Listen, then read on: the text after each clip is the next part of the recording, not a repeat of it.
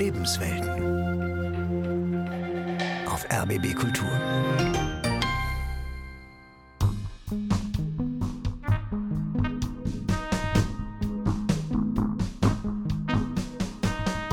Die Leute aus meinem engsten Kreis, die fanden das zum Großteil eine super Idee. Manche waren ein bisschen skeptisch und haben auch gesagt, das ist sehr egoistisch, ein Kind nicht in einen klassischen Familienkontext aufwachsen zu lassen. Meine Eltern waren nicht begeistert. Die konnten sich am Anfang gar nicht damit anfreunden. Aber es war ein längerer Weg, bis sie das alles akzeptiert haben. Man fängt dann an mit äh, geplantem Geschlechtsverkehr, was man dann ziemlich gut timen kann dass man den Eisprung quasi auslöst mit einer Spritze. Das wurde mir dann so gesagt und dann haben sie mich quasi wieder weggeschickt. Dann sitzt man daheim und ähm, hat so eine Spritze in der Hand und ist dann einfach überfordert. Erstmal. Ein Kind um jeden Preis? Wenn der Kinderwunsch fragwürdig wird. Eine Sendung von Sigrid Hoff. Ulrike ist Anfang 40 und hat seit vielen Jahren eine Beziehung zu einem sehr viel älteren Mann. Als bei ihr mit Mitte 30 der Wunsch nach einem Kind aufkam, lehnte ihr Partner ab. Mit über 50 wollte er nicht Verantwortung für ein kleines Kind übernehmen. Ulrike war enttäuscht. Sie brach die Beziehung ab. Doch nach kurzer Trennung kam das Paar wieder zusammen. Dann habe ich überlegt, dass ich also einen Plan B brauche, der also abweicht von dem klassischen Modell, so Mutter, Vater, Kind. Und habe erst überlegt, zur Samenbank zu gehen und dann also alleine ein Kind großzuziehen. Das äh, spukte erstmal so als Idee in meinem Kopf und bin dann darauf gekommen, dass es halt sowas wie Co-Parenting gibt. Also wo die biologische Mutter und der biologische Vater jetzt kein Paar sind, sondern man sich zusammensucht. Den passenden Mann, der wie sie einen Kinderwunsch hatte, ohne eine Beziehung zu wollen, fand sie im Internet. Ulrikes Sohn Theo, der in einer Kinderwunschpraxis gezeugt wurde, ist jetzt sechs Jahre alt und kommt bald in die Schule. Das Modell des Co-Parenting hat sich in ihrem Fall bewährt. Der biologische Vater ist mit einem Mann verheiratet, sodass Theo zwei Väter hat, die auch beide Verantwortung übernehmen. Entscheidungen, etwa über die Erziehung oder Schule, treffen sie gemeinschaftlich. Theo hat ein Kinderzimmer bei seiner Mutter und eines bei seinen Vätern, wo er jede Woche ein paar Tage verbringt. So kennen es Kinder von geschiedenen Paaren. Doch bei Theos Eltern ist die Situation anders. Wir haben keine Beziehung, die vorher irgendwie kaputt gegangen ist und wo noch Verletzungen sind und man irgendwie gucken muss, wie man miteinander umgeht, sondern im Mittelpunkt steht halt das Kind und darum geht's. Die Zahl der in Kinderwunschpraxen gezeugten Kinder ist in den letzten Jahrzehnten gestiegen. Auch die medizinischen Möglichkeiten haben sich erweitert.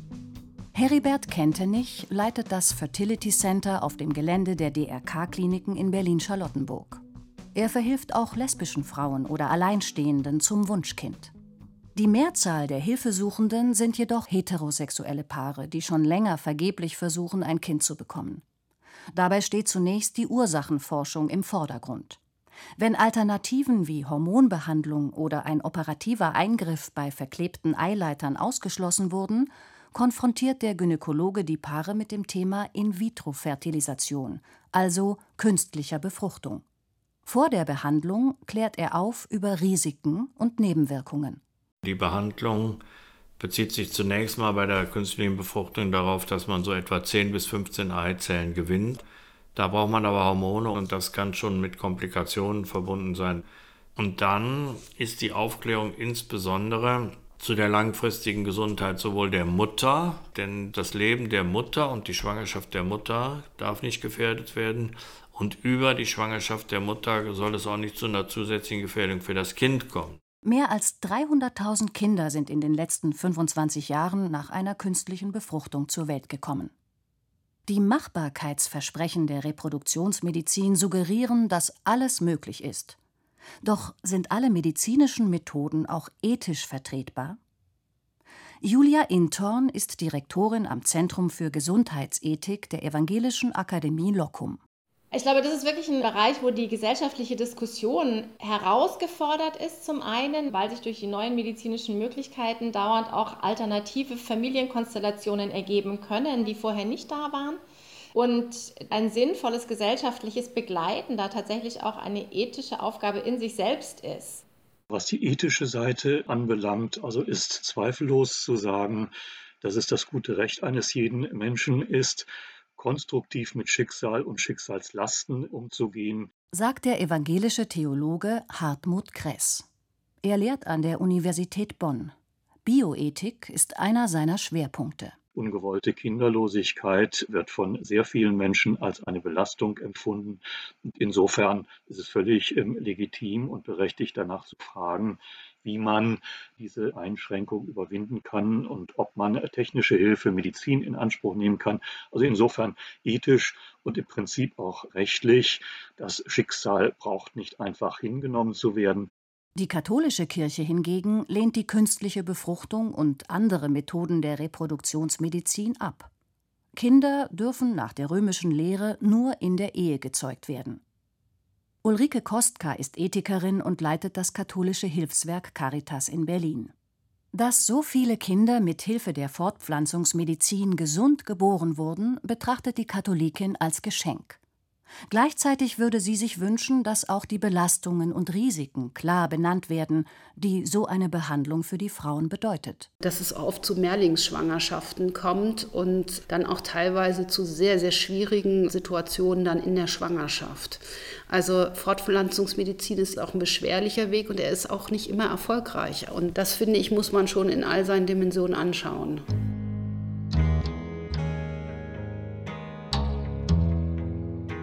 Lisa ist 37 Jahre alt, verheiratet und lebt in Stuttgart.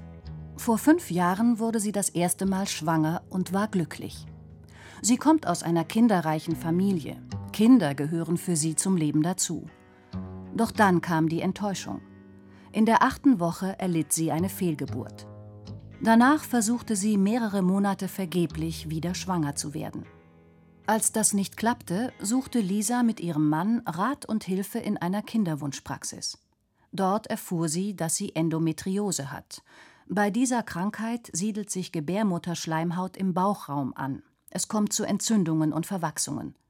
Das verringert die Chance, auf natürlichem Weg schwanger zu werden. Die Behandlung, der sich das Paar unterzog, begann zunächst relativ harmlos mit künstlicher Stimulation des Eisprungs und anschließendem Geschlechtsverkehr.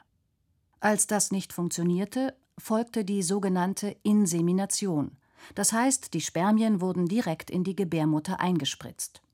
Die junge Frau fühlte sich zunehmend unter Druck. Man muss ständig zum Ultraschall, man muss irgendwelche Medikamente nehmen, man muss sich spritzen. Dann bin ich beruflich ziemlich viel unterwegs. Das heißt, wir haben immer wieder auch bei den Inseminationen dann aussetzen müssen, weil wir uns einfach nicht gesehen haben. Und zwischendrin habe ich dann schon gemerkt, es ist mir jetzt doch irgendwie alles zu viel oder uns zu viel. Dann haben wir auch mal eine Pause eingelegt und mal zwei Monate versucht, gar nicht dran zu denken. Und so hat sich das schon alles sehr lang hingezogen.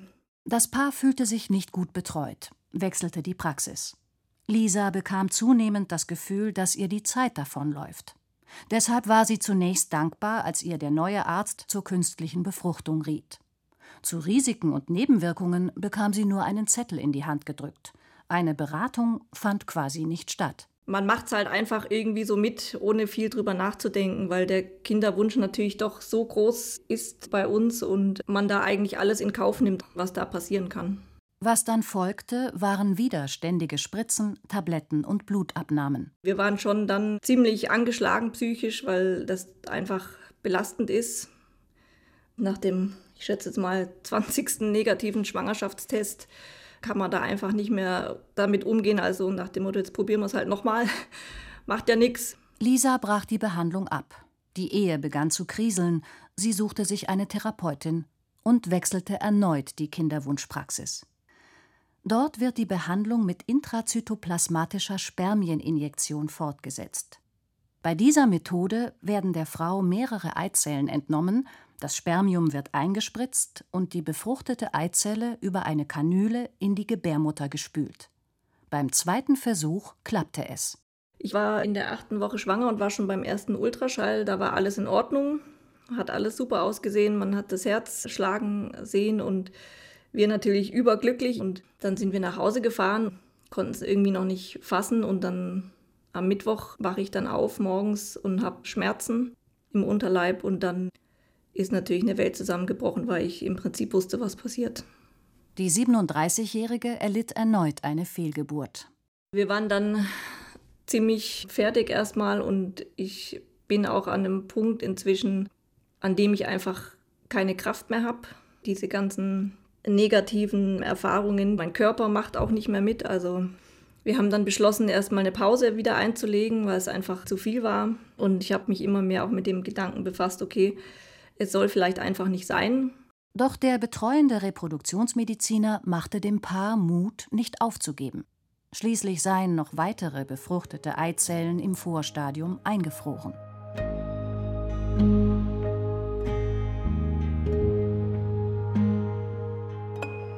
Bei der künstlichen Befruchtung bleiben immer Eizellen einer Kultur übrig, erklärt der Reproduktionsmediziner Heribert Kentenich.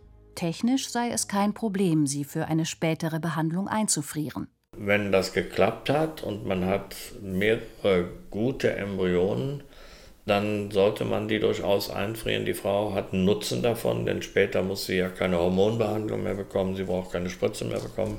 Dann hat sie aber einen deutlichen Vorteil. Problem ist, die Krankenkasse bezahlt das nicht, absolut null. In Deutschland ist über das Embryonenschutzgesetz von 2004 die Zahl der Eizellen, die im Labor zu Embryonen heranreifen dürfen, festgelegt. Es dürfen nicht mehr sein, als der Frau innerhalb eines Behandlungsversuchs übertragen werden. Das bedauert Heribert Kentenich. Um die Erfolgsrate bei künstlicher Befruchtung auf 20 Prozent zu halten, sei es sinnvoll, mehrere Embryonen einzufrieren. Zugleich lässt sich so auch die Rate gefährlicher Mehrlingsschwangerschaften begrenzen, weil der Frau einzelne Embryonen eingesetzt werden können. Der Leiter des Berliner Fertility Centers spricht sich daher für eine Reform des Embryonenschutzgesetzes aus. Das würden wir uns wünschen, dass wir wie im Ausland hingehen können, viele Embryonen, die entstehen können, dann die besten nehmen für den Transfer oder einfrieren. Das ist die Politik, aus der wir international viel gelernt haben, insbesondere aus England, den skandinavischen Ländern und Belgien.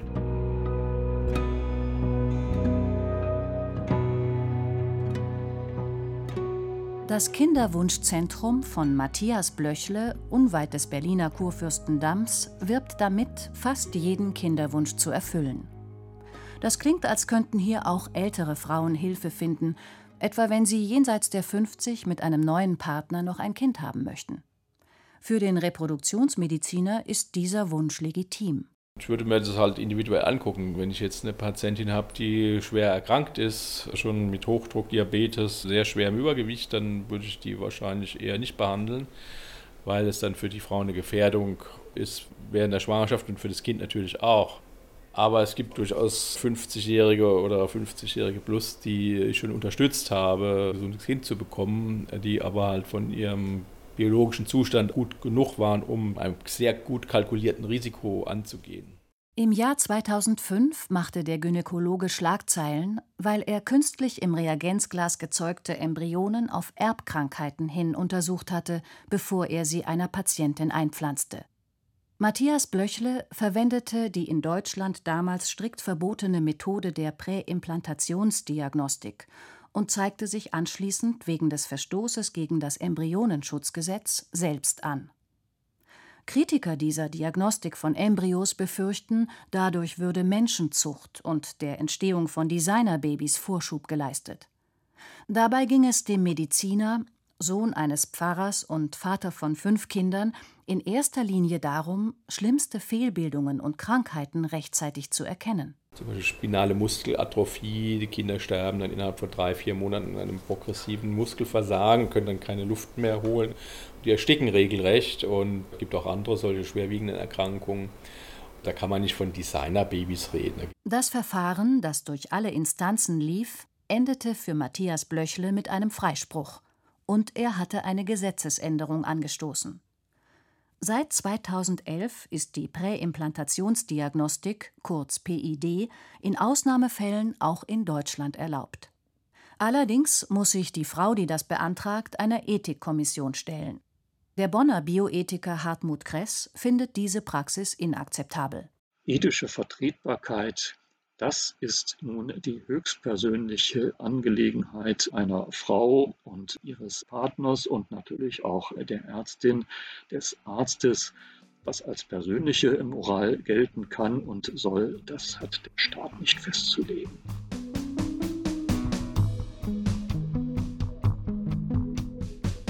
David Piet führt eine Kinderwunschpraxis in der Berliner Friedrichstraße. Bereits 1998 gründete der Gynäkologe die Berliner Samenbank, wo Spendenwillige ihre Samen abgeben können, die dann an Vertragspraxen weitergeleitet werden. Samenspenden sind erlaubt. Die Eizellenspende hingegen ist in Deutschland noch immer verboten. Ein Fehler, findet David Piet, vor allem mit Blick auf die ungewollt kinderlosen Frauen, die in seine Praxis kommen. Wir haben viele Patientinnen, die in ihren 40ern sind. 41, 45, 46, 47. Letztere haben überhaupt gar keine Chance mehr mit eigenen Eizellen schwanger zu werden.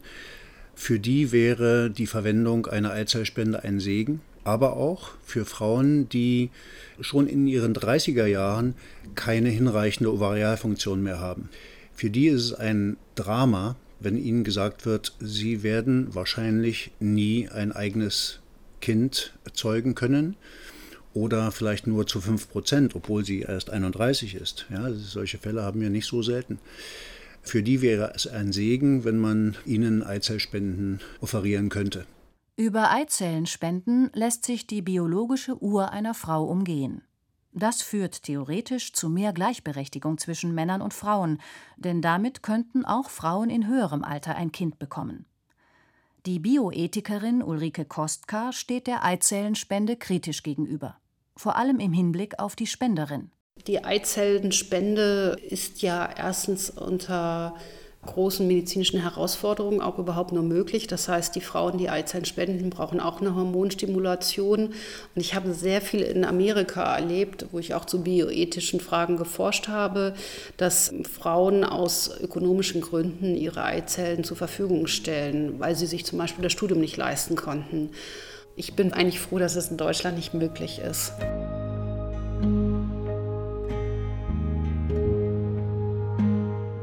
Überarbeitung des 20 Jahre alten Embryonenschutzgesetzes ist im Koalitionsvertrag der jetzigen Bundesregierung als Ziel formuliert. Viele Mediziner und Ethiker halten das für überfällig. Während sich die meisten mit der Zulassung der Eizellenspende arrangieren können bzw. die Freigabe in Deutschland sogar fordern, liegen die Meinungen zur Leihmutterschaft weit auseinander. Immer wieder machen Geschichten von Prominenten Schlagzeilen, die aus fragwürdigen Gründen, etwa um ihre eigene Gesundheit zu schonen, eine Leihmutter dafür bezahlen, ihr Wunschkind auszutragen. Die meisten Paare haben jedoch andere Gründe, warum sie im Ausland Hilfe suchen. Das Berliner Ehepaar Peter und Marie möchte seine Geschichte nur unter Pseudonym erzählen lassen. Peter ist 17 Jahre älter als seine Frau. Sie kann aufgrund von Fehlbildungen im Bauchraum eine Schwangerschaft nicht austragen, wie sich nach zwei lebensbedrohlichen Fehlgeburten herausstellte. Das Adoptionsgesuch des Paares scheiterte, weil der Vater mit über 40 nach den Bestimmungen als zu alt galt, um ein Baby adoptieren zu können. Die Leihmutterschaft war für das Paar der letzte Ausweg, seinen Kinderwunsch zu erfüllen. Vor zwölf Jahren reiste Marie nach Kalifornien, wo ihr erstes Kind von einer amerikanischen Leihmutter ausgetragen wurde. Wir waren bei der ersten Geburt zusammen da. Dann kam er auf die Welt, wurde mir auch als erstes gegeben. Und es hat auch noch geklappt, dass ich stillen konnte. Und so kam er gleich zu mir. Danach wurde er auch Holly in die Arme gelegt. Aber nach der Geburt hat sie zuerst uns Congratulations gesagt. Das fand ich sehr bewegend. Es passte wirklich wunderbar, auch menschlich. Wir sind bis heute verbunden. Mit der Geburt bekam ihr Sohn automatisch einen amerikanischen Pass, und so konnten sie, unter Umgehung der deutschen Bestimmungen, das Baby als ihr Kind nach Deutschland bringen. Zwei Jahre später bot die kalifornische Leihmutter an, ein weiteres Kind für das Berliner Paar auszutragen. So kam ihre Tochter zur Welt. Als das Ehepaar ein drittes Kind mit Hilfe einer Leihmutter in Erwägung zog, war Peter über 50 Jahre alt, Marie Ende 30. Sie erinnert sich an das Gespräch mit der Ärztin in der Berliner Kinderwunschpraxis, die sie für die Voruntersuchungen aufsuchte. Ich weiß noch, als wir hingingen, noch vor Corona, ich habe sie gefragt, darf ich jetzt nochmal einen Kinderwunsch haben? Ist das nicht dekadent, weil wir schon zwei größere Kinder haben? Und da hat sie uns unterstützt und gesagt, ein Kinderwunsch ist etwas, der kommt oder kommt nicht. Und wenn Sie es nicht versuchen, werden Sie sich immer fragen, ob Sie es nicht hätten versuchen sollen. Wenn Sie das so spüren, dann machen Sie das. Ich unterstütze Sie. Die Befruchtung der Eizelle erfolgte in Berlin. Doch dieses Mal klappte es nicht mit der Leihmutterschaft in den USA. Über eine Agentur fand das Paar eine Alternative in Osteuropa. Dorthin wurde der eingefrorene Embryo versandt und der Leihmutter eingesetzt. Die Schwangerschaft verlief problemlos, doch die Geburt des Kindes war überschattet vom drohenden Krieg Russlands gegen die Ukraine. Anfang Januar 2022 kam der jüngste Sohn in Kiew zur Welt.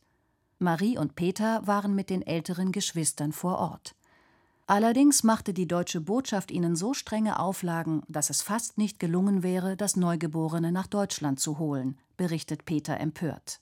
Das macht man zu 99 Prozent nicht aus anderen Gründen, sondern weil man krank ist und die Kinder anders nicht bekommen kann. Vier Wochen vor Kriegsbeginn erhielten sie endlich die erforderliche Unterschrift und konnten mit dem Baby nach Berlin zurückreisen. Nicht nur der Krieg, auch die deutsche Bürokratie überschatten die Freude über das dritte Kind. Wenn das liberal gehandhabt würde, dann würden wir nicht wie vorher nach Amerika oder jetzt nach Osteuropa gehen, sondern wir würden das hierzulande oder in der näheren Umgebung machen. Es ist, glaube ich, nicht die Sache des Staates, irgendwelche Riegel vorzuschieben. Eine Leihmutterschaft birgt immer die Gefahr, dass die prekäre Situation der Frau, die das Kind austrägt, ausgenutzt wird, kritisiert Julia Intorn vom Zentrum für Gesundheitsethik im niedersächsischen Lockum. Vor allem in Ländern wie der Ukraine. Deshalb sei es richtig, wenn Deutschland hier hohe bürokratische Hürden errichtet. Die Debatte um die Leihmutterschaft an der Stelle ist ja, darf ich in eine Struktur gehen, in der die Rechtslage nicht mehr sicherstellt, dass eine Ausbeutung von Leihmüttern systematisch verhindert oder ausgeschlossen wird. Also ich würde sagen, es gibt schon gute ethische Gründe zu sagen, das ist nicht in Ordnung.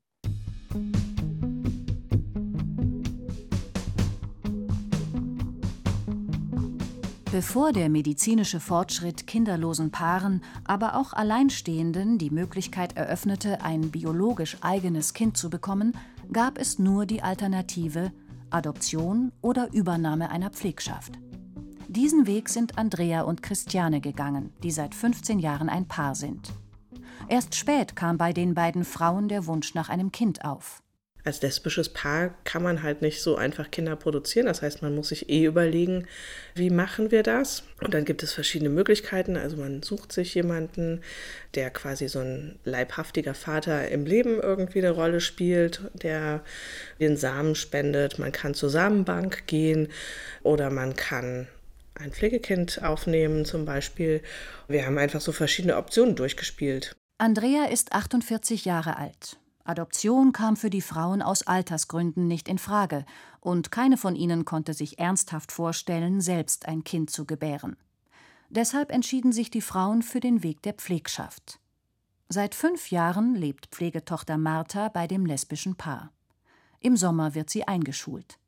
Sie sind mittlerweile zu dritt eine glückliche Familie, sagt Andrea. Das Lustige ist, dass meine Tochter mir ziemlich ähnlich sieht und alle immer denken, ich sei ihre Bauchmama. Aber stimmt halt nicht. Es war uns einfach nicht wichtig. Trotzdem fühle ich mich als Frau. Also man kann sich auch fragen, warum es manchen Frauen so wichtig ist, dass sie Jahre ihres Lebens wirklich darauf konzentrieren, nur ein Kind zu bekommen. Also es ist so, ich suche ein Kind, ich würde gerne mich um ein Kind kümmern und dann ist es doch eigentlich das Naheliegendste, sich um so eins dieser Kinder zu kümmern und nicht noch ein neues Kind zu produzieren. Martha war anderthalb Jahre alt, als sie zu ihnen kam. Bis zur Übernahme der Pflegschaft wurde das Paar von einer einfühlsamen und kompetenten Mitarbeiterin des zuständigen Jugendamtes begleitet, wie Andrea sagt. Herausforderungen gab und gibt es natürlich immer wieder, aber bereut hat sie ihre Entscheidung nie. Das ist einfach mein Kind und es gibt auch immer wieder Menschen, die sagen, das ist nicht dasselbe wie eine leibliche Mutterschaft. Und dann denke ich mir immer, auch jede leibliche Mutterschaft ist unterschiedlich. Dennoch bleibt der Wunsch nach einem eigenen Kind legitim. Peter und Marie mit ihren drei Kindern über Leihmutterschaft haben sich die Entscheidung nicht leicht gemacht. Von den körperlichen, psychischen und ethischen Grenzen, an die Paare wie Lisa und ihr Mann aus Stuttgart bei der Kinderwunschbehandlung gestoßen sind, ist in den Hochglanzbroschüren und auf den Internetseiten der Kinderwunschpraxen keine Rede. Die Singlefrau Ulrike hingegen ist glücklich, dass sie sich die Verantwortung für ihren Sohn mit seinen schwulen Vätern teilen kann. Sie wünscht sich nur, dass in Deutschland das Sorgerecht an die neuen Familienkonstellationen angepasst wird um auch den Partner des biologischen Vaters rechtlich einzubeziehen. Ein Kind um jeden Preis? Der Gedanke, der treibt mich natürlich immer noch rum. Ich habe immer noch Hoffnung, dass es vielleicht noch klappt, aber die Vorstellung, ohne Kinder zu leben, ist schon ziemlich heftig. Aber ich weiß, dass wir es zu zweit auch ohne schaffen würden. Und deswegen haben wir gesagt, nee, also um jeden Preis, das war uns zu viel tatsächlich, ja. Ich bin froh, dass ich es gemacht habe. Ja, egoistisch ist es vielleicht ein Stück weit gewesen. Vielleicht ist es auch, ja, ich denke manchmal mit diesen zweimal zu Hause, ne, das vielleicht ist das langfristig ein Problem für unser Kind. Bestimmt war es egoistisch, aber ich würde es trotzdem wieder tun.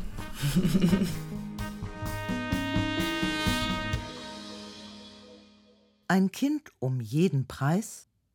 wenn der Kinderwunsch fragwürdig wird. Sie hörten eine Sendung von Sigrid Hoff. Es sprach Cornelia Schönwald. Ton Katrin Witt.